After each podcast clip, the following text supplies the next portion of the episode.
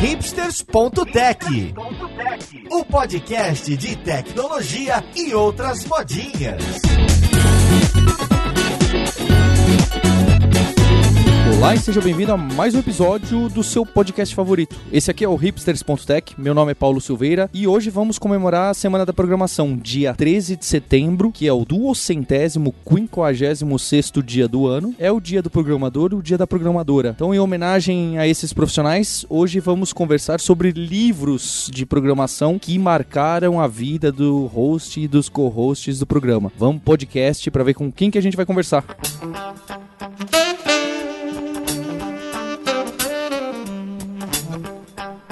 E olha só, um episódio tão especial assim, estamos só nós. Eu tô aqui com a Roberta Arcoverde. Como você tá, Roberta? Opa, Paulo, tudo jóia por aqui? E com o Maurício Balboa Linhares. Fala, Linhares. E aí, aqui tá maravilhoso. Tô aproveitando o sol e pegando um bronzeado. Que ótimo. Então, pra combinar com esse dia animado pra gente gravar pra falar sobre livros, que são essas coisas que a gente gosta de comprar e às vezes de ler. Então eu queria começar. Então a gente preparou esse podcast pra cada um falar bem dos livros que gosta bastante, dos livros que não gosta e assim vai. Com quem que a gente começa? Linhares ou Roberto? Eu também tenho livros, hein, pessoal? Vou participar também aqui.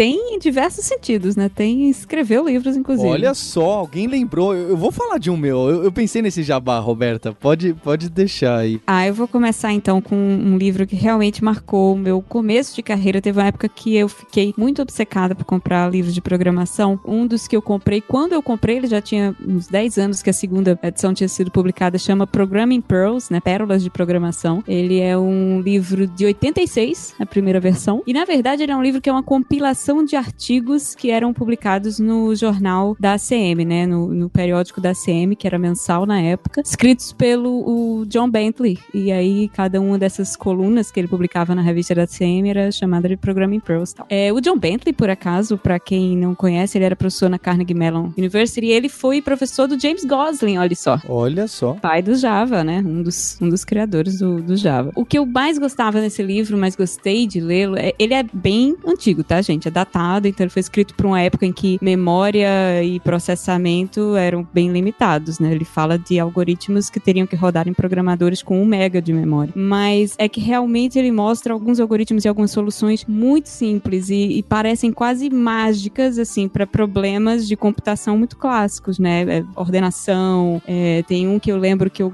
nossa, eu fiquei muito impactada quando eu li, que era o problema de rotacionar um, um array em N posições, né? de, de movendo os os elementos de um array para frente ou para trás. E aí ele usa um algoritmo que é tem um, um, lance que você pega a sua mão, né? Se você inverter a metade da sua mão, inverter a outra metade da mão, inverter as duas ao mesmo tempo, você rotaciona. É, é mais ou menos assim, que você rotaciona por cinco, né? No caso, a, os dígitos e tal. É, e ou seja, ele resolve esse problema de rotacionar um array apenas fazendo o reverse, né? Operações de, de inversão nas metades do array e depois no array inteiro. Então, assim, é um livro simples, pequeno, tem muito muitos capítulos, cada capítulo é um artigo que, que são individuais, você não precisa ler do início ao fim, você pode ler um artigo hoje, não tem ordem também. E como eu falei, ele é um pouco datado porque é de 86, mas eu acho que as lições, a, a, a, o, que, o que eu tirei de mais bonito do livro é realmente entender como essas soluções de computação que são tão vão tão profundamente na teoria da computação, elas são bonitas, são soluções matematicamente bonitas para resolver é, esses problemas temas clássicos aí. Olha aí, muito chique. Vou puxar aqui o,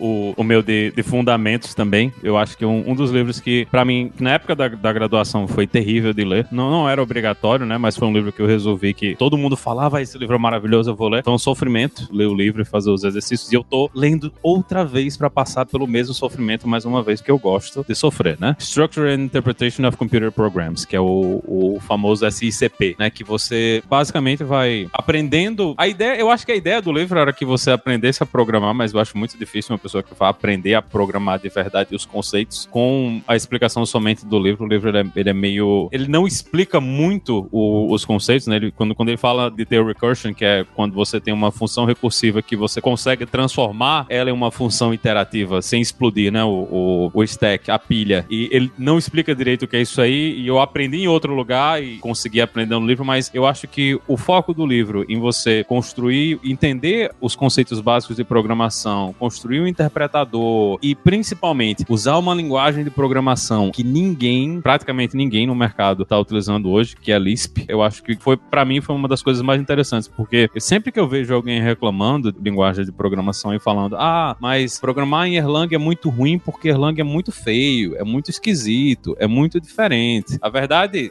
o que está acontecendo de verdade é que a maior parte das pessoas, principalmente o pessoal que está saindo das faculdades, não está tendo contato com nenhuma linguagem de programação que não veio do C. A gente se acostumou a usar somente as linguagens de programação que parecem com C, e quando você vê qualquer outra linguagem de programação que não, não vem da família lá do C e de Algol, você fica assustado, né? Então, o fato do livro usar Lisp para fazer isso aí, e foi uma coisa que abriu muito a, a minha perspectiva na questão de sintaxe e na estrutura também das linguagens de programação. É uma linguagem que força você a pensar sempre em como você vai resolver as coisas de forma mais funcional.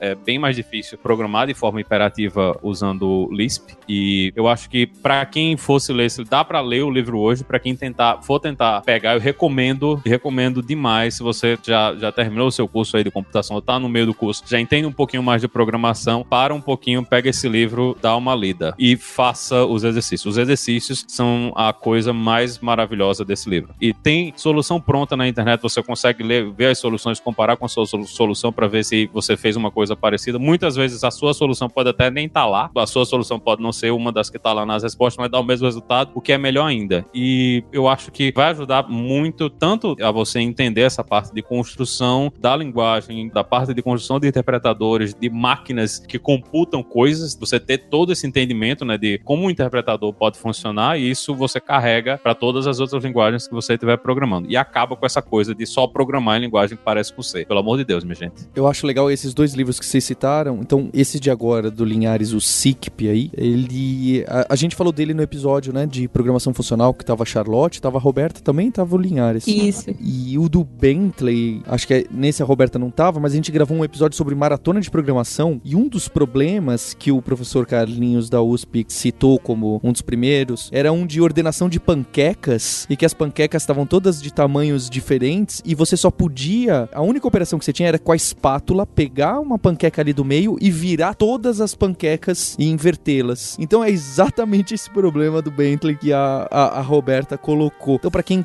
gosta desses problemas que você tem uma certa genialidadezinha pequenininha que você faz, aham, esses momentos, o episódio de maratona e esse livro são bem legais. Bem, o, o meu primeiro livro que eu queria falar é o do Design Patterns, né? É, então acho que também é algo que já tá bem fora da moda. O livro, quando eu li, já era datado em relação a, a, ao código, porque é um livro que tá em C++. E como que é aquela linguagem que todo mundo gosta e ninguém usa? Small talk, né? Sempre vai ter alguém que usa que vai vir comentar nos comentários. Ixi.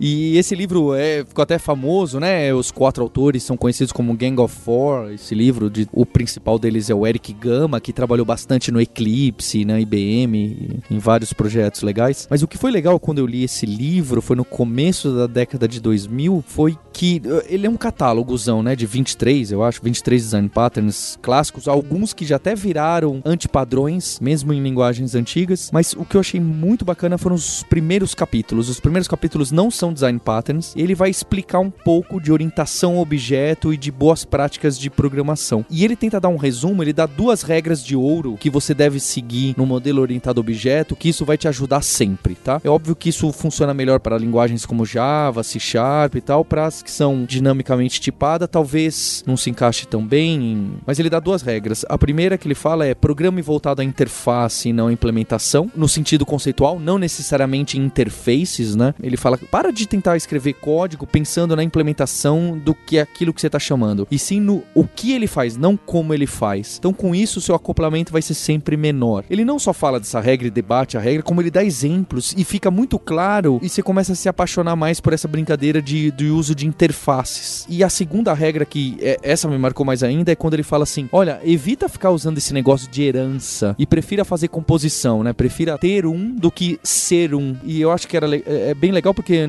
nessa época eu tava trabalhando com Java lá no começo e eu tinha um, um colega que tem o mesmo sobrenome que eu, Thiago Silveira, que trabalhou no Google bastante tempo. E ele sempre falava para mim, Paulo, para de ficar dando extends nessas classes que você não precisa ser esse objeto. Vai e usa o objeto. Você fazer extends, você tá ganhando um monte de coisa aí que você nem quer e não tem nada a ver com você. E quando a gente aprende orientação objeto, prototipação e tal, o que a gente mais quer fazer é herança. Fala, nossa, é muito legal esse negócio de herança. Você faz assim, aí você ganha tudo que tem a sua classe mãe, sua classe. E, e, e você fica maior, e agora pronto, tá tudo lá dentro. E nesse capítulo desse livro, fica óbvio, tá claro ali de que, olha só, você tá fazendo isso, é, é meio que uma gambiarra. Você tá fazendo isso só para evitar me escrever meia linha de código e ao mesmo tempo você tá ganhando um monte de prejuízo, né? Em especial, o prejuízo é que você tem um acoplamento muito forte e, e tudo que a sua classe mãe tem, a, a sua filha tem, se alguém muda a classe mãe, que pode ser uma outra pessoa que escreveu aquele código, o comportamento das classes filhas pode mudar, mesmo que a interface seja bem desenhada. É um pouco complicado para falar aqui nesses poucos minutos sobre o livro, mas para mim foi um negócio que mudou assim a forma de eu escrever código. Eu, eu, li esse livro, em especial os capítulos iniciais que não são os patterns, e mudou a forma, tudo que aqueles professores falavam, que os meus colegas tentavam falar, Paulo, você tá fazendo isso aí, mas isso não é legal. Eu falava, ah, besteira, ele tá falando isso porque é acadêmico, né? Eu falei, opa, não, pera lá. O que eles estão falando tem bastante sentido e, e a partir de agora eu preciso trabalhar dessa outra forma. É bom ler os clássicos, né? Porque você entende de onde vem um monte de coisa. Por exemplo, hoje em dia fala-se muito, pelo menos 10 anos atrás, falava-se muito dos princípios solid, né? E um deles era o Liskov, o princípio da, da Bárbara Liskov de substituição, que tem muito a ver com interface também, tem muito a ver com essas coisas que você está falando que foram publicadas antes do termo sequer ser cunhado, né? Então vai ser ótimo puxar o gancho do livro do Paulo, do Design Patterns, porque é um, é um catálogo, né? E o meu próximo livro também é um catálogo, que é um livro que foi muito importante na minha graduação, no meu mestrado, que é o Refactoring no, do Martin Fowler, né? O Fowler ficou, ele é talvez um, um, um autor que conseguiu a façanha de ser respeitado e famoso tanto na academia quanto na indústria, né? O trabalho dele do Refactoring. É um, é um livro que é um grande catálogo, também é um pouco antigo, de 99, mas os exemplos já são em Java. Com o que eu mais gosto desse livro não é nem o catálogo de refatorações, mas é o catálogo de code smells, né? Do que são consideradas pelo catálogo mais práticas de código. Então tem desde coisas muito simples, como nomear o tamanho de, de método, o tamanho de classe, manter as coisas pequenas e, e atômicas e fazendo uma coisa só, até refactorings mais complexos e maiores que envolvem várias classes, que envolvem pacotes. O livro do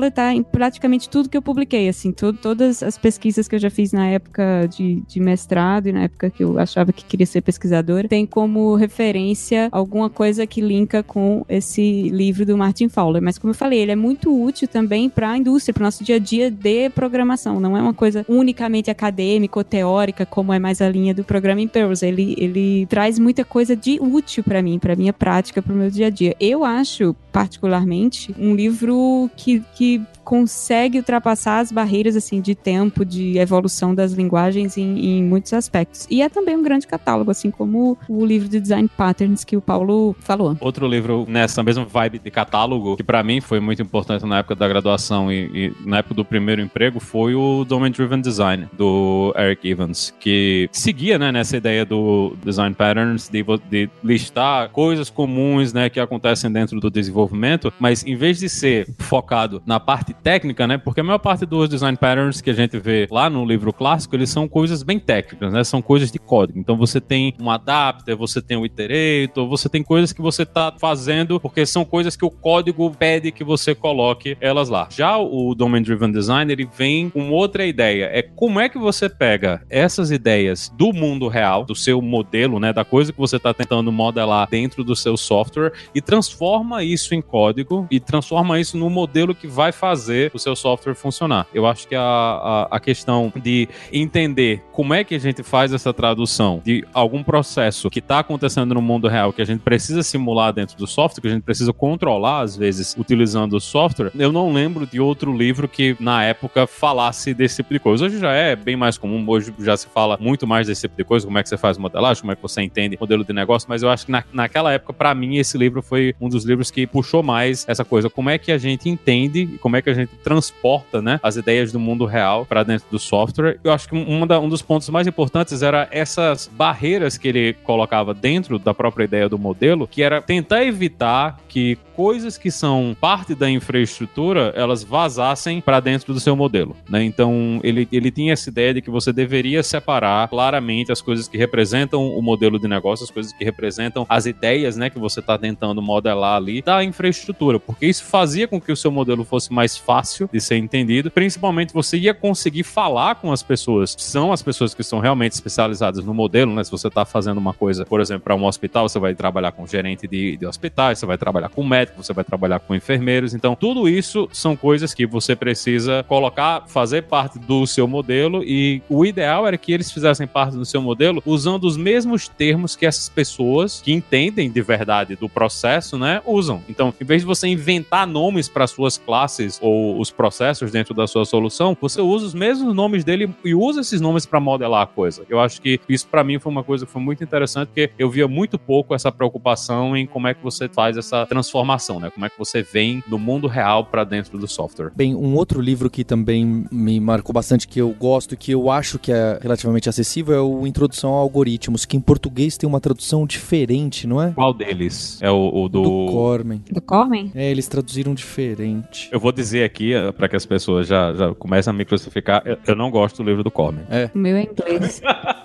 Bem, o, o, título em inglês chama é, Introduction to Algorithms, né? Que é o. A gente chama ele de Cormen, mas na verdade são três autores e depois passaram a ser quatro. São quatro professores do MIT, ou a maioria do MIT. Era o livro que nasceu lá. É um calhamaço. É realmente um catálogo de, de algoritmos, mas numa ordem de aprendizado que faz algum sentido, né? Passando por estrutura de dados e, e algoritmos clássicos. E alguns até não tão clássicos. Em português, ele chama Algoritmos, Teoria e Prática. E custa uma facada, né? 300 reais e é um calhamaço gigante. E... Em inglês ele é muito caro também. Também é caro. E gigante, pesado. Eu... Gigante e pesado. Ele aqui eu fiquei com medo de colocar na prateleira ela não aguentar.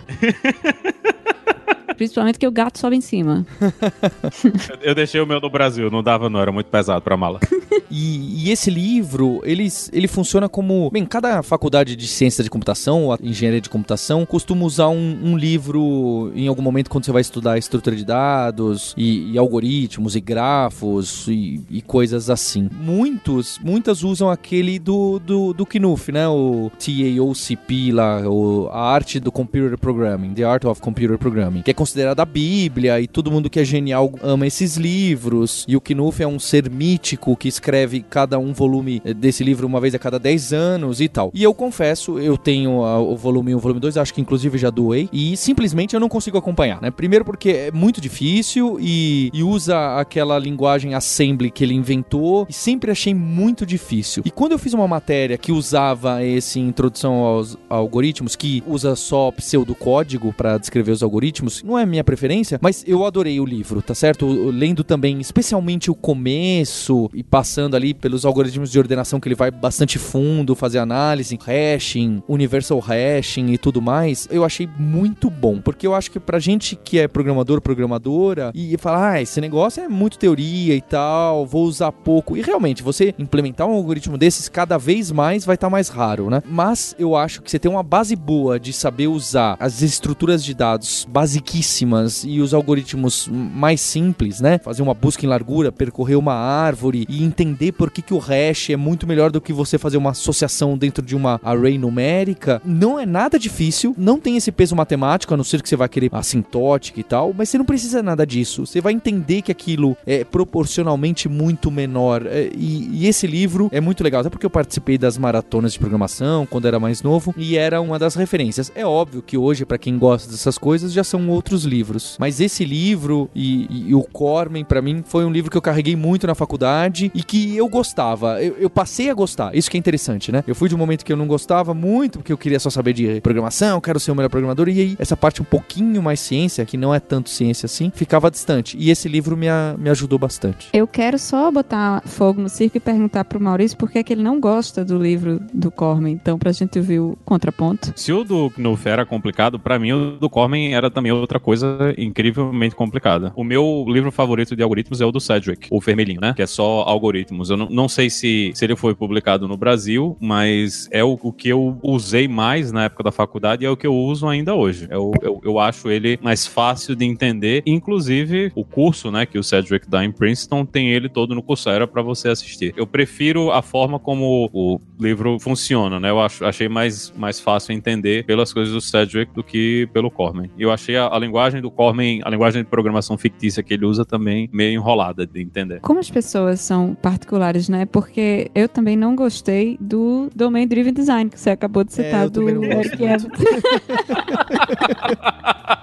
Vamos começar a ser sincero aqui nessa, nessa mesa. Não, mas deixa eu só explicar. Eu concordo muito com o Maurício quando ele falou que realmente é um livro que traz, eu acho, uma coisa muito importante na nossa área, que é a ideia de que a gente precisa se aproximar do negócio, que a gente precisa entender que o rigor técnico e a excelência técnica não servem de nada se você não fizer uma coisa que é útil para quem vai usar. Criar uma linguagem ubíqua e, e compartilhada é muito importante. Tal. Isso tudo eu concordo que o livro tem, mas eu acho um livro muito seco, muito difícil de ler. Eu lembro que era uma, uma- um parto toda vez que eu. Parece que cada página demorava cinco minutos para ler, porque era, era muito seco. Eu acho que ele causou um efeito na comunidade, ou nas comunidades de desenvolvimento, que não é tão bom assim, que é o. o- como dizer? A, a idolatria, né? As, as pessoas tomam o livro como verdade absoluta. Se você não desenvolver software desse jeito, com os contextos separados dessa forma, você não tá fazendo um software fácil de manter, fácil de usar, fácil de evoluir, você tá fazendo algo não profissional. Mas isso não é culpa realmente do fã-clube, eu acho. É, e eu, eu acho que é, é uma das coisas até que a maior parte das pessoas que eu vejo fazendo esse tipo de coisa são pessoas que, de fato, nem se deram o trabalho de ler o livro, né? Porque. Bem colocado. Ou, ou só leram o início, né? O cara só leu o primeiro capítulo do livro e esqueceu de ler todo o resto do livro. Tem uma parte muito interessante. O livro realmente ele é seco. Eu não vou dizer que é uma leitura agradável, porque ele não é uma leitura agradável de forma nenhuma. Mas tem uma parte, principalmente do meio pro final, quando ele começa a falar das camadas anticorrupção, né? Como é que você vai lidar com um software legado, que na época pra mim era uma coisa que eu, eu não tinha pensado muito, porque eu tava na faculdade, né? Então eu não, eu não tinha software legado. Eu escrevia um projeto agora, jogava ele fora, daqui a, a três meses eu tô fazendo outra coisa que não tem nada a ver com aquilo ali. Mas quando eu cheguei no meu primeiro emprego, que eu tive que lidar com software legado, eu, então esta é a merda que ele estava falando lá no livro. É esse tipo de coisa que a gente vai ter que lidar. É um dos grandes problemas, talvez, dos livros de computação que a didática não é o foco, né? O cara, ele tá jogando coisas, ele bota o assunto lá, ele não tem muito essa coisa de ah, eu vou dar um exemplo legal e eu acho que outra coisa que falta, faz muita falta em muitos desses livros é a falta de exercício. A falta de você não parar para você mesmo fazer alguma coisa, eu acho que também atrasa muito o aprendizado. Eu acho que hoje, sempre que eu pego um livro de computação que ele não tem nenhum exercício, nem nada para mim pensar, depois que eu li um pedaço do livro, que eu li um pedaço do capítulo, eu fico meio com o pé atrás, porque você lê aquilo ali e ficou naquele momento na sua cabeça, mas se você não aplica, ele desaparece, né? Você não, não consegue aplicar de novo. Isso é outra coisa que fez falta também. Ele tem exemplos ali dentro do livro, mas você não consegue extrapolar e gerou essa desgraceira toda dentro da comunidade, que é aquela galera que quer provar que só existe um único jeito certo de resolver todos os problemas do software e tem que ser com Domain Driven Design, que é uma coisa terrível.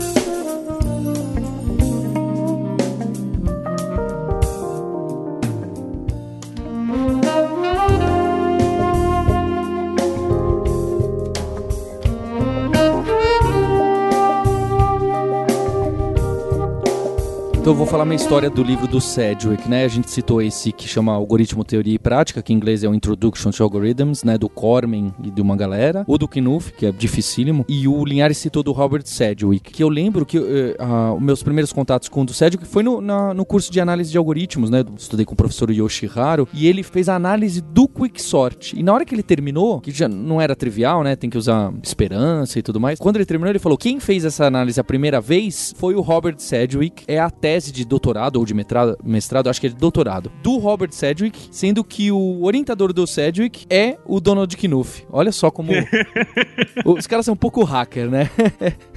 o cara ferradão, orientado pelo outro mais ainda e que escreveu um livro mais importante ainda. Esse livro é legal, ele tem algoritmos em Java e algoritmos em C. Sabe por que, que eu não gosto? E ele é bem bonito, né? E, e do lado ele tem assim numas, uma margem pra você anotar e ele tem os algoritmos, uma visão do algoritmo, né? Olha aqui o quicksort, como que funciona, o elemento vai para cá, vai para lá, ele põe uns pauzinhos, então ele ilustra bastante. Eu lembro que eu não gostei porque eu comprei o de Java e eu percebi que fui enganado, que naquele momento eu já sabia um pouco de orientação a objetos e eu percebi que o cara, o autor, ou deve ter sido um coautor, um ghostwriter dele, escreveu algoritmos em Java simplesmente implementando a versão em C em Java, mas não tinha nada de orientação a objeto.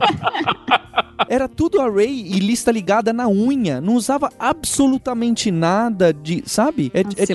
Nada. É tipo usar tudo iterativo no recurso, na programação funcional. Você lê lá e tem um sotaque. Você fala assim: não, pera lá, isso aqui não é Java, né? Um monte de array com um monte de número e o nome da array é A e o nome do outro array é B, sabe? Você vê que.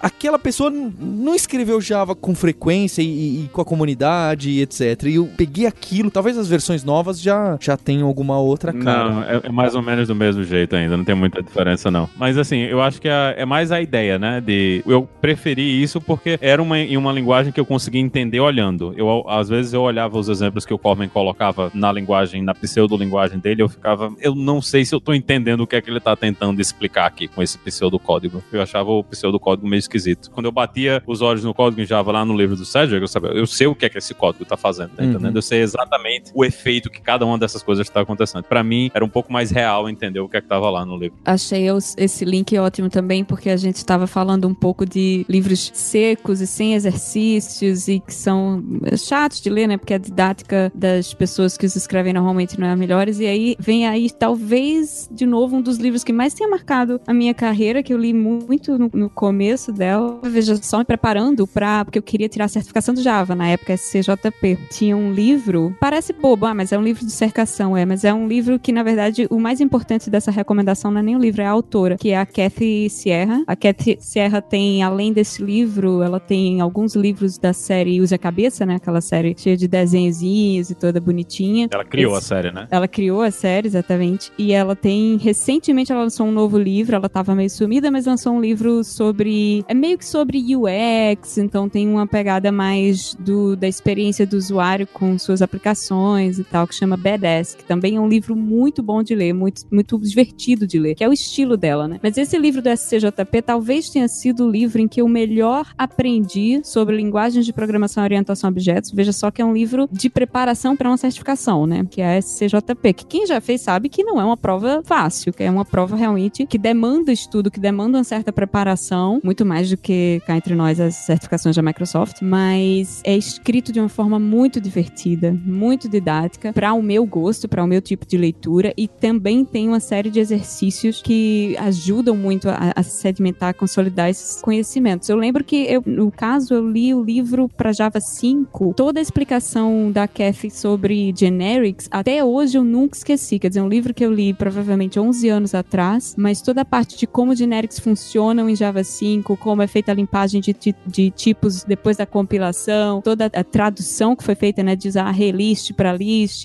tem hash set, tem uma série de outras classes no novo pacote de coleções do Java 5. Veja só, nunca esqueci porque é extremamente bem explicado. Inclusive, eu uso até hoje para entender certas coisas no em C Sharp também. Mas a parte de como funciona virtualização, que métodos podem ser sobrescritos, o que acontece quando você tenta sobrescrever um método estático, o que acontece quando você usa, quais são as regras para nome de variável, tudo isso é explicado de uma forma muito fácil no, nos livros da Cat Sierra como um todo. Então eu acho que foi um livro que foi além de me preparar para a certificação, que diga de passagem eu fiz e passei, tá? Eu tirei. Ninguém tira isso de mim, eu tenho até hoje a carteirinha. Sou programadora certificada Java de 10 anos atrás. Olha aí, eu tenho a minha também. Olha aí, da, da Sun, hein? Na época da Sun, falida Sun, nada Sun. Mas foi um livro realmente que me ajudou como programadora, eu acredito, a nunca mais esquecer como funciona a orientação a objeto, como funciona a virtualização, essas coisas que às vezes a gente acha, ah, mas é muito simples, mas sempre tem algumas exceções, principalmente quando você começa a ter é, métodos internos, métodos anônimos, coisas declaradas dentro de, de outros métodos, classes declaradas de forma anônima, e como isso interage com as regras de herança, como isso interage com as regras de polimorfismo. Enfim, foi um livro realmente uh, muito marcante. Eu, eu, sinto muita falta de ter mais autores de computação com a didática uh, da Sierra e do Bert Bates. É, eu acho que li, eu acho que eu li, sei lá, todos os livros que ela publicou. Só, só não sabia desse B10, eu não sabia que ela tinha lançado um, um, livro novo, mas recomendo duplamente aí todos os, os livros, menos o de EJB, porque o de EJB não rola, não tem, não, não vai mais rolar. Mas o, os outros livros que ela, que ela lançou de Design Patterns, o Head First Java, eu acho que são livros que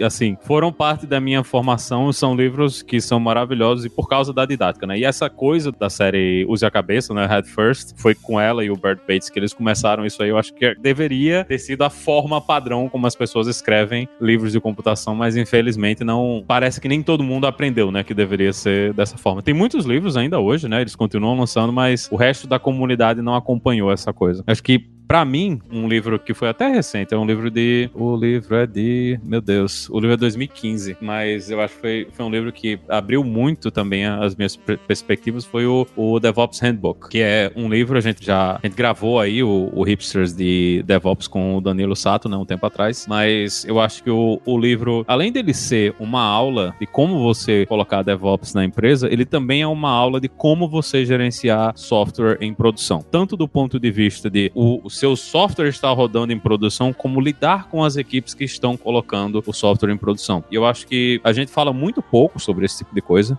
principalmente em, em, em livro, né? Você, a gente sempre vê como é que você constrói o software, como é que você usa o algoritmo, como é que a gente mantém o software que está rodando em produção de forma correta. E eu acho que a, a discussão que o livro tem, mostrando como você vai coletar métricas, como você sai de um ambiente que ninguém entende nada do que está acontecendo em produção, para um ambiente realmente de DevOps, onde as pessoas se preocupam preocupam, coletam métricas, entendem o que é que tá acontecendo no ambiente, preveem quando vai dar alguma merda grande, né, no futuro. Eu acho que esse tipo de, de discussão é uma coisa que a gente precisa ter mais das empresas e é uma coisa que é natural quando você, logo quando você entra no mercado, você não tem essa consciência, né, de como é que mantém software em produção. Eu acho que até o mercado em si ele veio amadurecendo nesses últimos anos, chegando à conclusão que sim, a gente precisa se preocupar com essa coisa que é manter software em produção, né? Principalmente do ponto de vista do desenvolvimento. Não é mais aquela coisa que você desenvolve o, o desenvolvedor, a equipe de desenvolvimento desenvolve o software, joga lá pelo muro, lá pro outro lado pelo pessoal de operações e o pessoal de operações que se lasque para botar a coisa para rodar. Não é mais assim que a gente trabalha, ou a gente não deveria mais trabalhar dessa forma nos dias de hoje. Eu acho que a discussão que o livro gera e como ele cobre o, o assunto é muito legal. Eu acho que é um livro que tem uma didática muito boa, porque ele passa por vários casos, então não é simplesmente, ah, você tem que fazer isso. Não, ele vai dizer, olha, na empresa tal, o pessoal tentou fazer isso aqui, não deu certo, teve esse processo que eles fizeram que melhorou a situação. Então, apesar de ser um livro longo, é um livro que é de uma leitura muito fácil e vai com certeza trazer muitas ideias para o seu ambiente né, de, de desenvolvimento. acho que vale muito a pena entrar nele.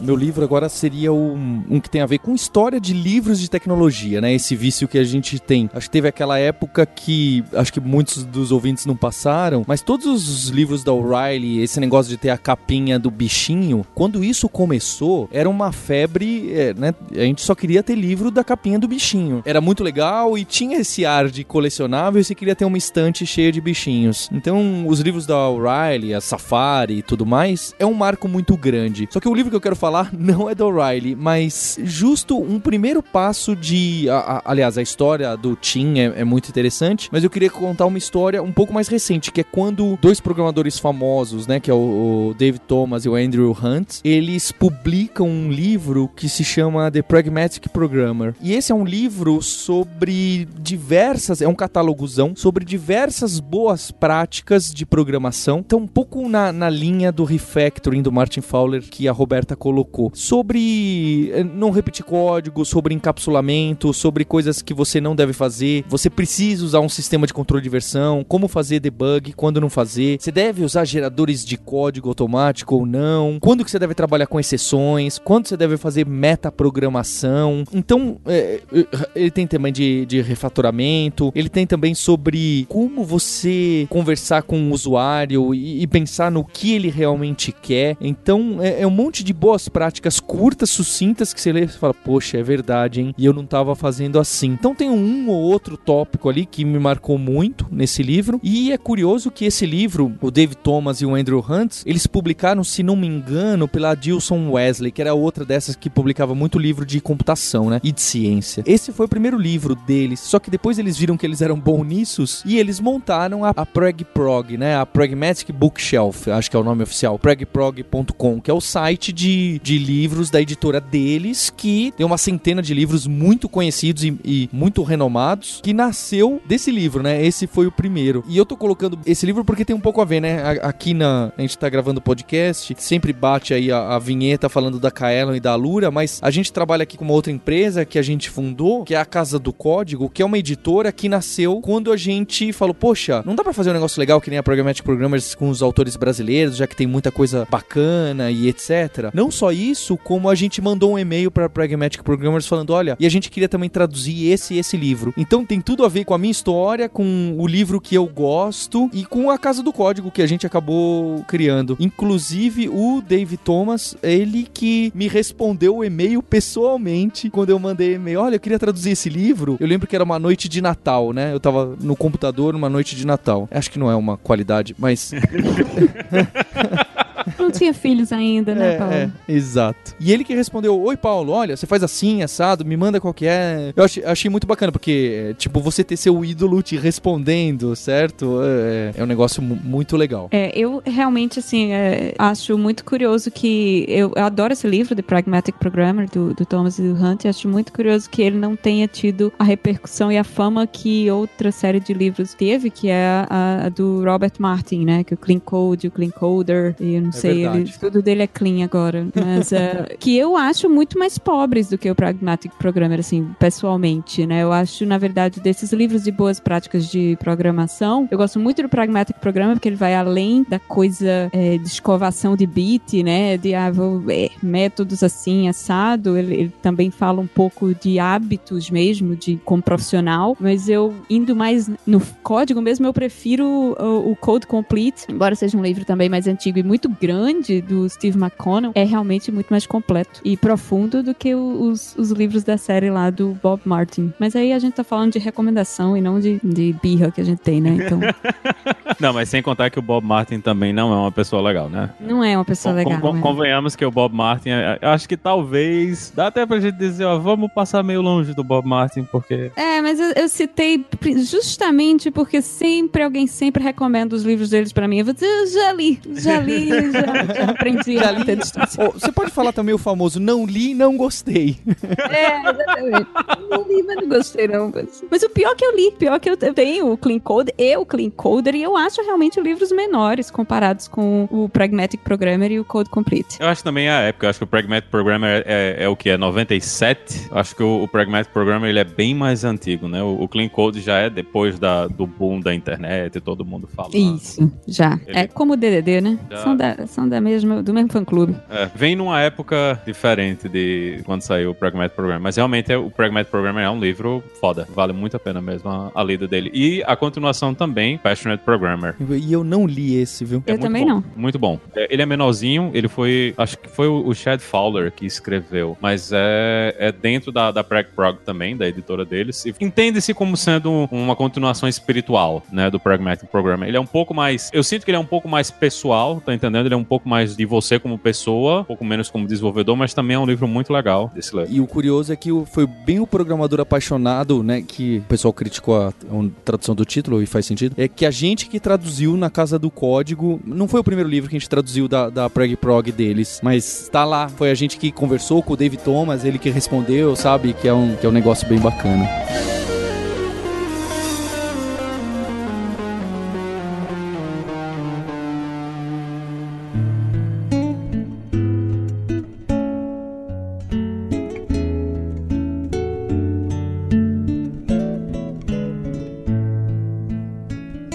Que a gente podia falar, as pessoas gostam, que é qual foi o seu primeiro livro? É difícil da gente lembrar, né? O primeiro livro de tecnologia. Talvez assim, o primeiro livro de tecnologia que você lembra da capa dele e que ele tava lá. O meu, eu lembro que o meu irmão tinha um que era Turbo C completo e total. Turbo C completo e total. É, eu lembro que eu só folhei e eu não usei. Um que eu usei muito era um de capa laranja e que chamava PHP 3. É, o manual PHP 3, alguma coisa assim. Era gigante. E assim, acho que só tinha 20 páginas de ensinar alguma coisa de PHP. O resto ele, ele era meio que um, um, impresso do guia de referência das funções, sabe? E, e você usava aquilo para navegar. Esse livro eu fiquei com muito tempo e era um dos meus primeiros, assim, de, de programação. Sem contar a brincadeira de quando era menino mesmo, mas um que era um pouquinho mais da minha época. Não, agora eu vou fazer isso de profissão mesmo e tal. Era esse livro que eu tinha. Olha, eu aprendi a programar na faculdade. E, e minha família, eu sou a primeira pessoa de exatas da família, né? Meus pais são médicos, todo mundo é, é da saúde ou das humanas, então não tinha livro de exatas na minha casa, nem de computação, nem de cálculo, nada disso. Era uma família feliz.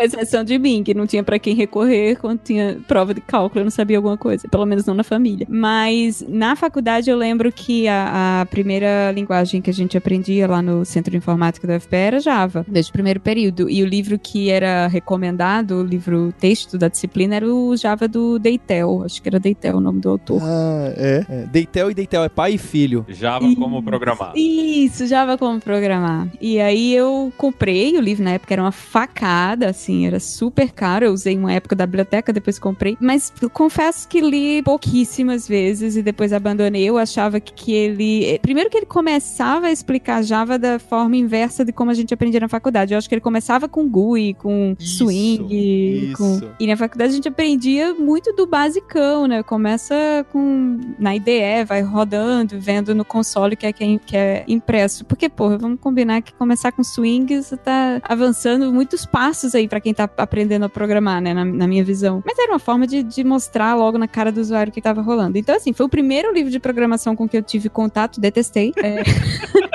e não usei muito e achei que tinha. Uh, comprei, depois vendi, porque realmente não usava. E aí, uh, depois de muitos anos, casei. A minha esposa é gerente de produto. E quando a gente tava fazendo a mudança pro mesmo apartamento, o que é que tinha na mala da moça? Um Deitel Java com programar. Então esse livro continua me perseguindo Meu por Deus. algum motivo. Pois é.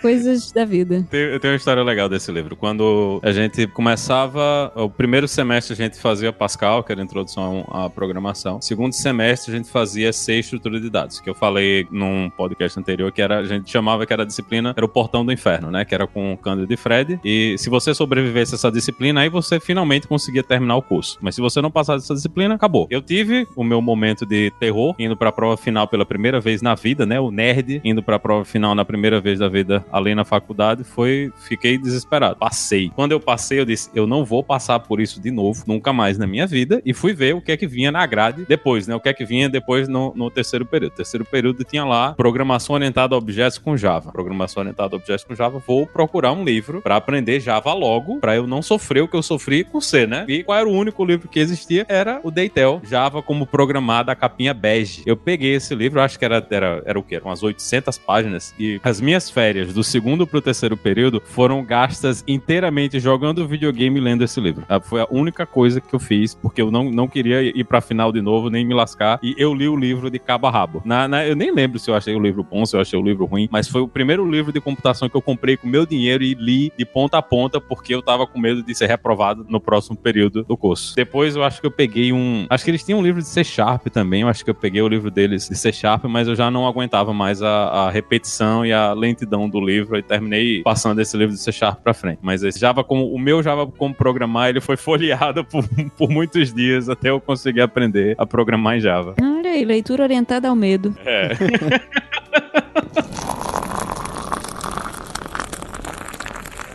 Vou puxar aqui aleatório, nada a ver com computação, mas ainda tem a ver com computação, que é, é um dos meus livros favoritos. Se quem vem aqui em casa olha pra minha estante de livros, pergunta se eu cozinho, né? Porque a única coisa que tem na minha estante é livro de receita. A única coisa que o, o, os livros de computação é tudo PDF, é tudo Kindle, né? Que não dá mais para você andar com essas coisas, mas a minha estante só tem livro de receita. Eu, um dos livros, acho que hoje é o meu preferido, é o The Food Lab, do Kenji Lopes Alto. Quem conhece ou quem não conhece, pode ir no SeriousEats.com, que é um dos melhores sites de receitas do mundo, é o meu site preferido de receitas. A ideia do Food Lab é que ele vai pegar todas as ideias que as pessoas têm de como é que se prepara a comida e, e muitas coisas assim que às vezes o pessoal fala: ah, se você pegar o ovo e fritar o ovo na água quente e depois jogar ele na água fria bem rápido, você consegue tirar a, a, você consegue quebrar a casca do ovo mais rápido. Então, ele vai testar várias dessas coisas, vai dizer, ó, será que essa crendice é de verdade ou essa crendice é falsa? Então, ele vai usar ciência, mas não é ciência na ideia de que eu vou colocar uma equação de física aqui para provar que a temperatura e o movimento da água vai fazer. Não, ele vai pegar, vai fazer experimentos. Com esses experimentos, ele vai dizer se aquilo ali é verdade ou não, e você vai entender um pouco mais sobre a ideia, né, de fazer comida, né, de cozinhar. Que para mim foi uma coisa interessante, porque hoje eu vejo software muito mais nesse caminho, numa, numa coisa de experimentação. Em vez de você tentar entender tudo que está acontecendo o tempo todo, você tenta criar experimentos para ver o que é que vai acontecer com o software, né? Você vai tentar criar um, um ambiente onde a coisa vai falhar, ou você vai tentar um ambiente onde você acha que não deveria falhar, e você descobre que o software falha naquela situação. Então, essa coisa de experimentação, de você tentar entender o que é que está acontecendo, não somente tentando descobrir a teoria, mas simplesmente indo lá na prática e vendo o que, é que acontece quando você faz, eu acho que é uma coisa que é muito legal e o livro tendo essa ideia, né, para mim foi muito legal também de ter esse conhecimento um pouco mais prático e, e mais real de o que é que tá acontecendo quando você tá cozinhando. Então, eu recomendo mesmo, mesmo para quem não não cozinha, recomendo que todas as pessoas cozinhem porque pode acontecer um apocalipse zumbi, você vai ter que saber fazer comida ali, né? Então, eu sempre penso isso. Antes que aconteça, aprenda a fazer a sua própria comida, né? Eu tô aprendendo a tricotar por causa disso. Se acontecer um apocalipse zumbi, eu tenho que fazer minha roupa.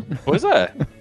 Eu tenho o último que é. que não é um livro assim que, nossa, marcou minha carreira, mas que eu achei um livro divertido de ler, mais recente, né? Um livro de 2015, que chama Zero Bugs and Program Faster, da Kate Thompson. Acho que não tem tradução ainda para o português, mas é literalmente né, Zero Bugs e Programa Mais Rápido. O livro tem um, ele começa com uma série de micro capítulos sobre boas práticas, não de, de código em si, mas de atitude, né? Com relação à programação, para que você seja um programador que introduz menos bugs ou que pelo menos os encontra mais, mais rápido. Mas eu acho que o ouro do livro realmente é a segunda metade dele, onde ela coloca diversos exemplos de código que tem coisas interessantes sobre eles, códigos de verdade, né, da vida real. Então tem trechos do código do Linux, e aí tem uh, o código do Miranda, quem lembra do Miranda, que era um worm, né, que se espalhou muito rápido aí, uns oito anos atrás, não sei, nos, nos, por, por e-mail, né, um vírus que se, que se espalhava, um worm que se espalhava por e-mail. Tem, óbvio, trechos de código que são uh, referenciados dos livros do Knuth, né? Porque é o, é o exemplo de, de código po, quase que poético, né? E tem um monte de exemplos de, de código realmente em linguagens muito diversas. Tem uma linguagem que eu acho muito interessante, acho que chamava Haifu, que é, um, que é uma linguagem que o, uh, a ideia dela era que fossem, que tivesse uma estética parecida com vários haikais, que é, enfim, um monte de linguagens de brincadeira, mas do ponto de vista da curiosidade, né, de, de ser uma programadora curiosa, é muito interessante ver todos esses trechos de código e como eles é, têm diversos problemas implementados e exemplificados ali, como eles foram resolvidos, gama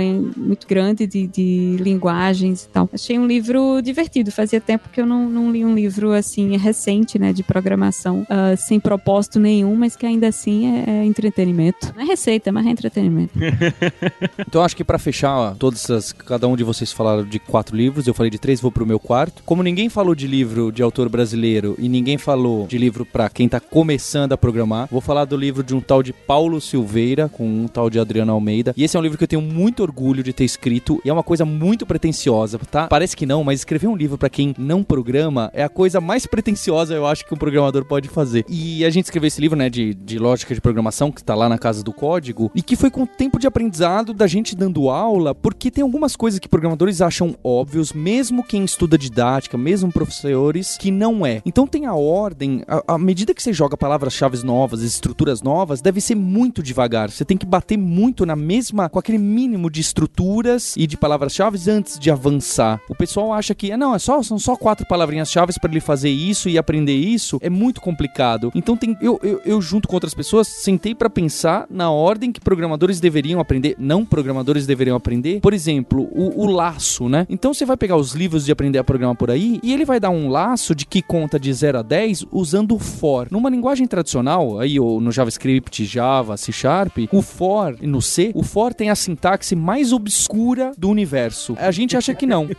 não é? A gente acha que não. Não, peraí, Paulo, for, for é tão É, trivial. o, o, for, o for é bizarro, o for é bizarro. O for não tem pé nem cabeça. É, é uma. Você abre parênteses, você põe uma coisa que inicializa, depois uma condição que é verificada, e depois algo que normalmente é o incremento que vai ser executado não agora. Primeiro ele vai executar dentro, depois ele vai voltar lá pra cima, executar o cara da direita, vai voltar pro cara do meio, se dá falso, ele pula pra fora. Não tem pé nem cabeça essa estrutura. Então é, é um susto muito grande você dar um, um for pra uma pessoa. Assim como ensinar função logo de cara, se você preferiu começar desse lado. Então a gente começa, a gente bate muito, por exemplo, em while, só while. While é uma palavra-chave só, só tem uma, um argumento que vai lá dentro e acabou. Vai só no while, vai aparecer for como opcional lá na frente. Porque isso realmente é só sintaxe, mas pra que, que você vai ficar assustando uma pessoa com sintaxe, que é aquele primeiro momento que você quer que a pessoa se apaixone por aquilo que você tá mostrando? Então é evitar o máximo. Você quer ensinar lógica de programação e, e o que, que é programar? A gente tem que evitar o máximo sintaxe, regras diferentes. Outro exemplo que eu gosto de dar é o WoW. Vocês já pensaram como o WoW na computação é, é também não, não tem nada a ver? Então você vai dar aula, você fala assim, então, olha, como funciona o WoW? O WoW é se esse tá verdadeiro é verdadeiro, se o outro é verdadeiro também dá verdadeiro, e se os dois são verdadeiros, dá verdade, certo?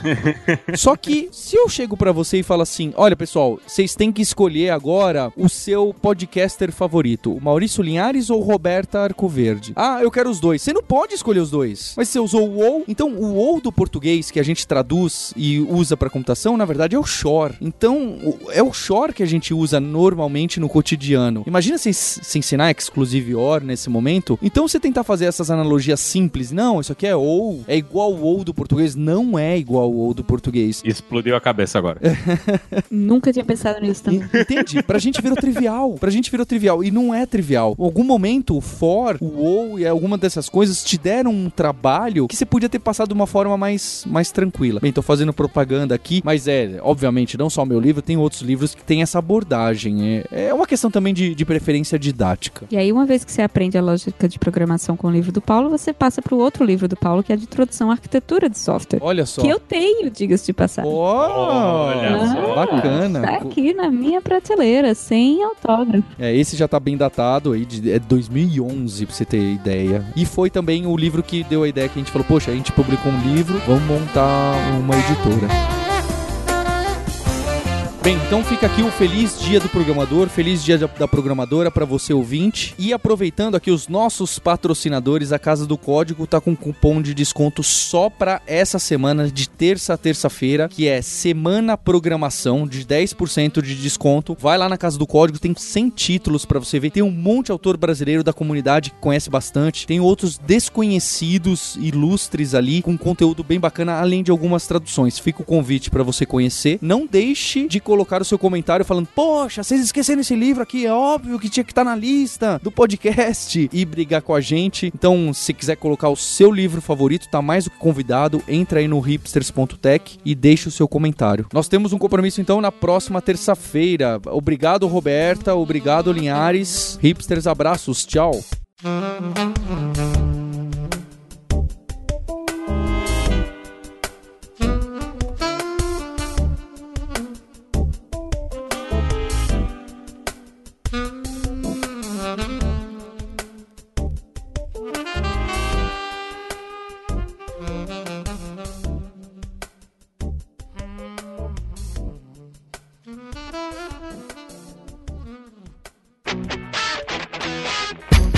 Ouviu o hipsters.tech, produção e oferecimento alura.com.br, cursos online de tecnologia e Kaelon, ensino e inovação.